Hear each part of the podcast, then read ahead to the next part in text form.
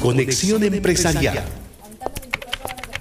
Andy, nos aceptaron. Nuestro proyecto fue aprobado. Anita, ¿en serio?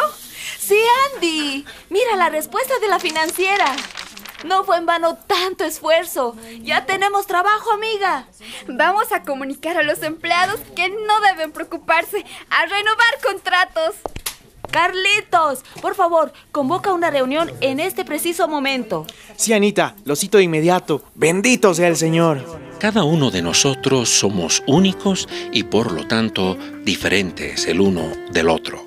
De ese modo, hemos recibido diferentes recursos para administrar según nuestra capacidad, si bien la responsabilidad es la misma. Como empresarios somos puestos a prueba y es el hombre quien imprime su dinamismo para hacerlo crecer.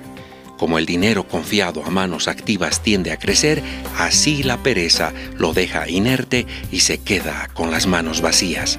Perdemos lo que no empleamos.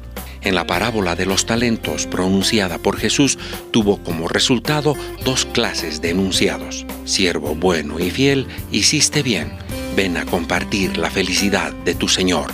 Y para el siervo inútil, échenlo fuera, a la oscuridad, donde habrá llanto y crujir de dientes. No hay término medio. La elección es nuestra. Producido por Empresarios Cristianos Bolivia, info.